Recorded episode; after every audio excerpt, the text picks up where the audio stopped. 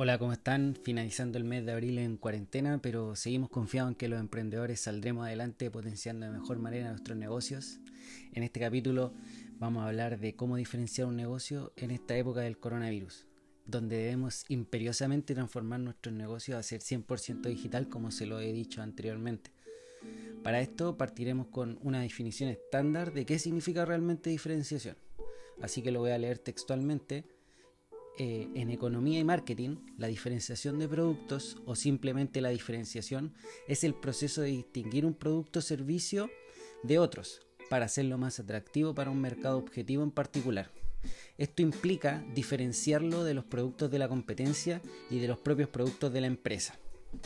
Esa es una definición estándar que encontré de varios lugares en internet que creo que se ajusta muy bien a lo que queremos ver hoy.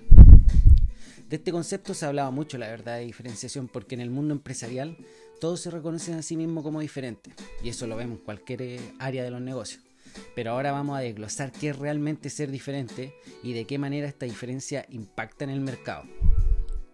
Así que vamos de lleno al tema ahora vamos a desglosar en cinco capas este, este podcast que según Carlos Muñoz, eh, un emprendedor mexicano, lo denomina como capas de cebolla, que quiere decir básicamente el sentido emocional en que nos diferenciamos de un negocio.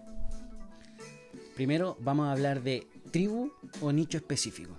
Cuando hablamos de específico es ultra específico. En este sentido, hablamos de cosas que pueden ser tazones rosados para tomar café, gente que le guste tazones rosados para tomar café o ropa para una actividad en particular, como en el caso de Lululemon, que en los años 90 lanzaron una empresa de ropa de yoga, cuando esta práctica no tenía ni la masividad que se ve hoy día, no se, no se dislumbraba la cantidad de gente que iba a practicar yoga en ese tiempo. La verdad es que creo que ni los hindú practicaban yoga, entonces en ese sentido ellos estaban muy adelantados. Pero en ese momento no se veía el tamaño del negocio. Hoy es una empresa que se, trans, este, transa de manera bursátil, eh, vende más de mil millones de dólares y básicamente se enfocaron en el tiempo debido a un nicho ultra específico. El siguiente punto es la ofensiva o marketing. No me gusta hablar mucho de marketing porque tiene que ver más bien con distintas aristas. Por eso preferí denominarlo la ofensiva, comunicación, marketing juntos. Y esto trata de cómo comunicas al mercado lo que haces, tiene una, una mm, forma de diferenciarse. ¿A qué me refiero? A que de la manera en que tú comunicas, de la manera en que tú expresas lo que estás haciendo con tu negocio, ya sea de producto o de servicio, vas a buscar la forma más radical, la forma más sorprendente, la forma más diferente de poder expresar tu, tu idea de negocio o ya sea de poder vender tu producto. En este sentido es bien clave, porque hoy en día disponemos de medios de comunicación que son infinitos. Ustedes mismos están escuchando este podcast, que la verdad que es un nuevo medio de comunicación que existe ya hace 10 años, pero muchas personas están recién conociéndolo, están recién adentrándose en toda la información que se puede encontrar en podcast, por lo tanto es brutalmente gigante el mercado de medios de comunicación que tenemos hoy, así que preocúpense muy bien de la ofensiva de cómo van a comunicar sus negocios. El tercer punto es la oferta de producto o servicio. ¿A qué me refiero? No solo cuenta que te proclames diferente. La verdad es que esto se trata de cómo competimos con nosotros mismos a nivel de características que vendemos. Debes moverte muy rápido. Un ejemplo muy claro es Tesla. Tesla partió con el concepto de que querían llegar a Marte pero a su vez empezaron a desarrollar una revolución eléctrica en la cual todos los, eh, vehículos o motores de transición que usaban combustibles fósiles iban a ser eléctricos. Ahí vemos la transformación en la distribución, en los camiones, en los vehículos, en las naves espaciales, etc. Tesla está constantemente evolucionando hacia el futuro que están comandando ellos, porque ellos denominan su futuro. Básicamente ellos fueron los que enviaron un auto directamente a Marte. Por lo tanto, en ese concepto son verdaderamente diferentes en cuanto a cómo se proclaman. El cuarto punto se habla de la razón de ser, que probablemente una de las formas de diferenciarte más potentes que puedes tú arraigar como emprendedor, la verdad, que trata del por qué. por qué lo haces, por qué estás en el negocio, un sentido más, más profundo, más filosófico, la historia, la cultura y de lo que hay detrás de esa compañía. Un ejemplo muy claro, el cual yo admiro demasiado y he estudiado a fondo, es la empresa Patagonia, fundada por el escalador y surfista Iván Chuinart, que entró en el negocio de la ropa para combatir el cambio climático.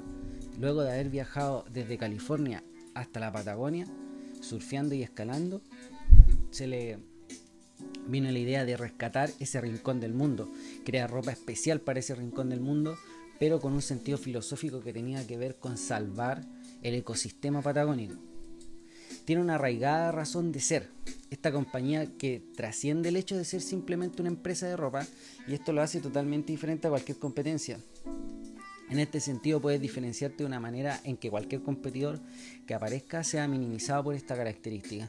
La verdad es que es una de las características más importantes que líderes, líderes ya sea empresariales, políticos, de cualquier área, solo por el hecho de la razón de ser, van a diferenciarse totalmente y nosotros lo hemos visto, solo que no lo no hemos visto desde ese prima de la diferenciación, como el caso de Martin Luther King, el caso de Steve Jobs, etc. El último punto es el modelo de negocio, que quizás eh, hoy tenga más publicidad que nunca porque estamos viendo modelos de negocio extremadamente disruptivos, como es el caso de Uber, de Airbnb, que tienen que ver con modelos de negocio sentados en una plataforma digital que es lo que nos lleva a, a, hacer este podcast hoy, que es el caso de entiendan que el mundo va a ser 100% digital. Se hablaba que el 2030 el 70% de la población mundial iba a estar en e-commerce, pero eso se adelantó brutalmente al 2020 y creemos que de aquí al 2022, 2023 ya vamos a hacer todas nuestras compras y ventas de manera digital y la verdad es que poco y nada vamos a conocer de las tiendas establecidas. Así que emprendedores tienen que buscar esta nueva forma de, de cómo ocupar estas plataformas, de cómo realmente desarrollar una diferenciación en el negocio porque la verdad es muy importante diferenciarse. Ya pasamos la época de la calidad, de la, de la disponibilidad, etcétera. En el siguiente podcast vamos a hablar de venta y de cómo es la revolución de estas ventas porque estamos en distintas áreas disruptivas en el cual ya no ya no basta con tener calidad, ya no basta con de proclamarse diferente, sino que basta con ser radicalmente sorprendente. Y estos cinco puntos te ayudan a eso a ser radicalmente sorprendente, que es lo que necesitamos los negocios. Necesitamos negocios realmente innovadores. Entonces, como han visto, existen cinco formas de diferenciarse y de poder impactar al mercado con nuevas propuestas e ideas que van a construir este nuevo mundo posterior a esta crisis. Que yo ya lo llamo como la era post-COVID, debido a que tenemos que estar ya viviendo de, de una forma en que esta realidad sea así, por lo menos por un mediano plazo. Así que los invito a todos a desarrollar negocios digitales, Cualquier duda escríbanme, pueden seguirme en Instagram como Pablo Bros, en Facebook como Pablo Bros, en LinkedIn como Pablo Bros, en todas las redes sociales me encuentran y podemos estar conversando un poco más allá de los temas de diferenciación. De todas maneras, les mando un gran abrazo a todos y me voy a seguir haciendo negocio de manera diferente. Chao.